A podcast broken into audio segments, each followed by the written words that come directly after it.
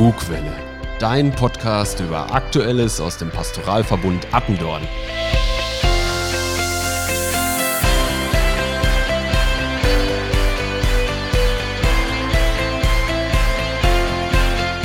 Mit Alexander und Philipp.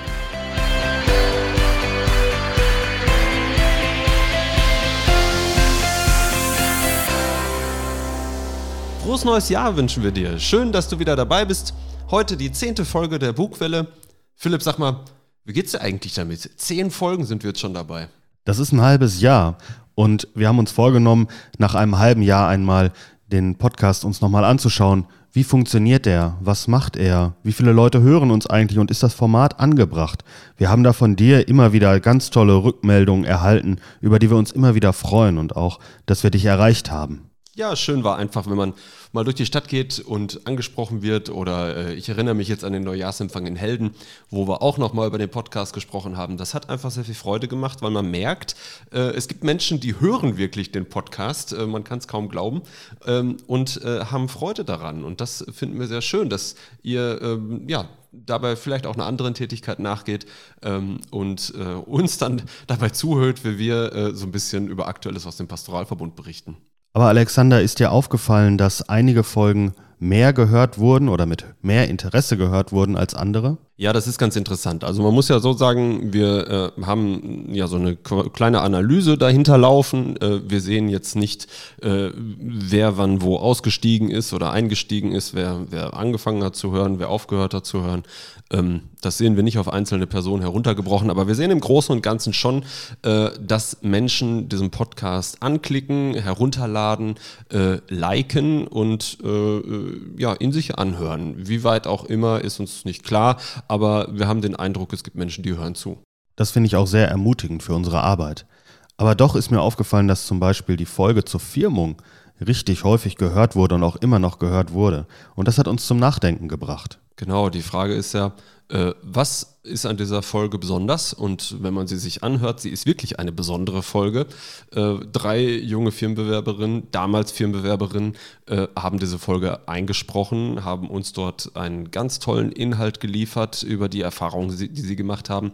Und man muss ja sagen, wenn man so durch die Folgen durchgeht, dann merken wir das bei anderen Folgen auch. Die Folgen, wo Menschen erzählen, wo Menschen von ihren Erfahrungen sprechen, die werden sehr gerne gehört. Das scheint für dich als Hörer viel spannender zu sein als andere Folgen, das überhaupt nicht wertend gemeint ist. Für uns aber ein Hinweis oder eine Idee, wie wir den Podcast neu aufstellen können. Vielleicht sind genau diese Themen ausgearbeitet, das, was wir brauchen.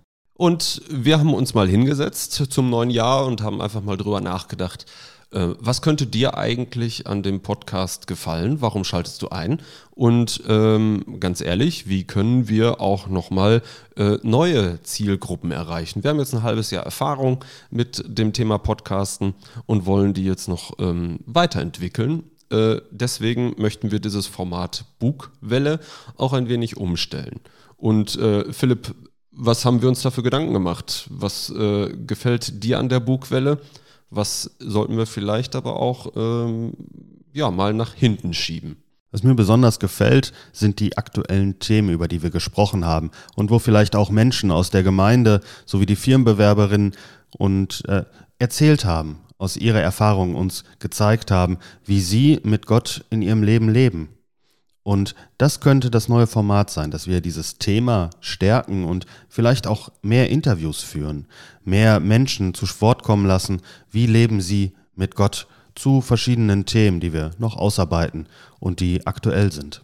Was wir aber auch gemerkt haben, ist, dass das Thema äh, Termine und Hinweise, wir haben immer mal wieder nachgefragt, ähm, äh, gibt es Interesse da Inhalte zu liefern, eine Sprachnachricht zu schicken, dass da auf jeden Fall keine Eigeninitiative entstanden ist. Da ist kein Flow entstanden.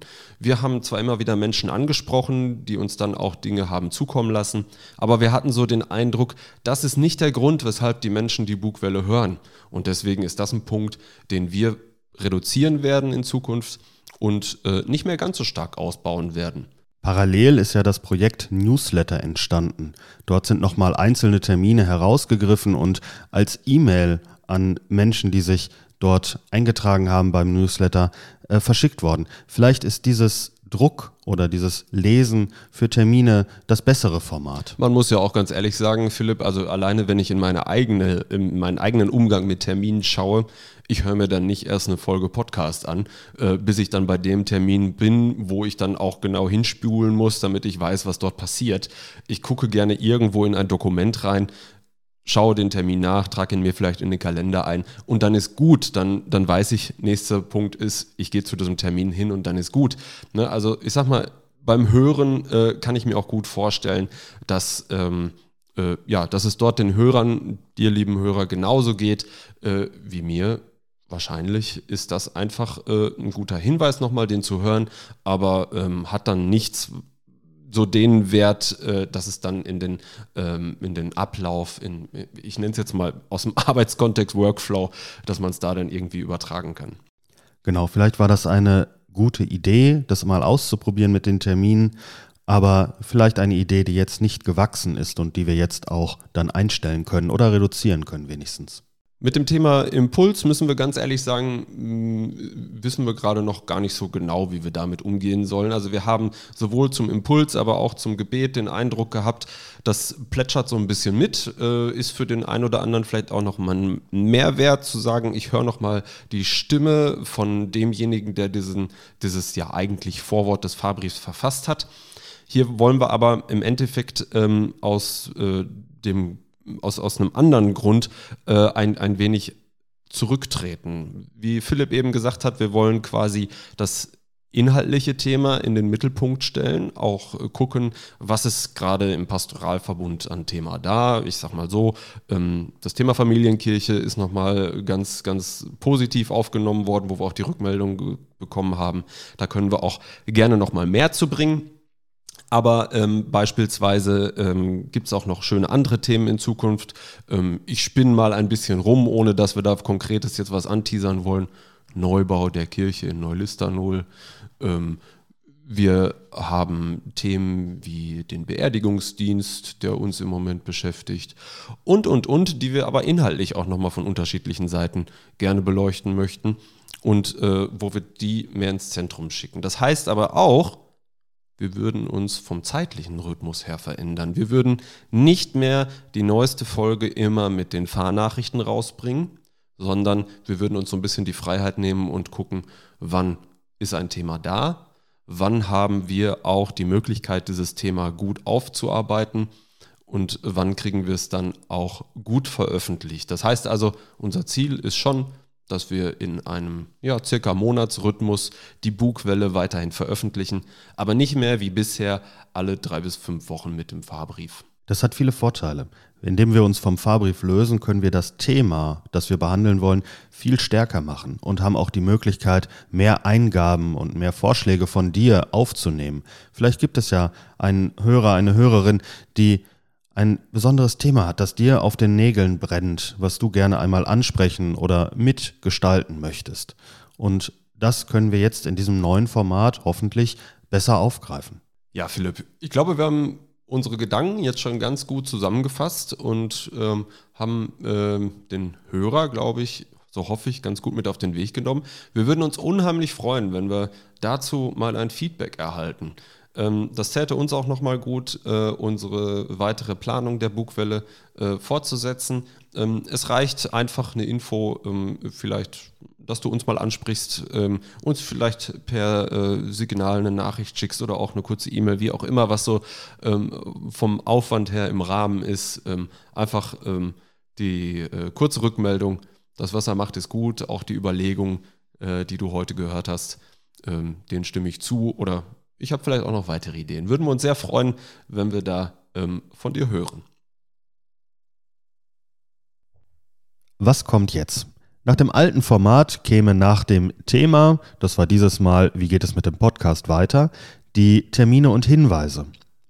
Davon wollen wir uns heute lösen und wir berichten von Bemerkenswertem, denn die Termine und Hinweise findest du auch weiterhin in den Fahrnachrichten.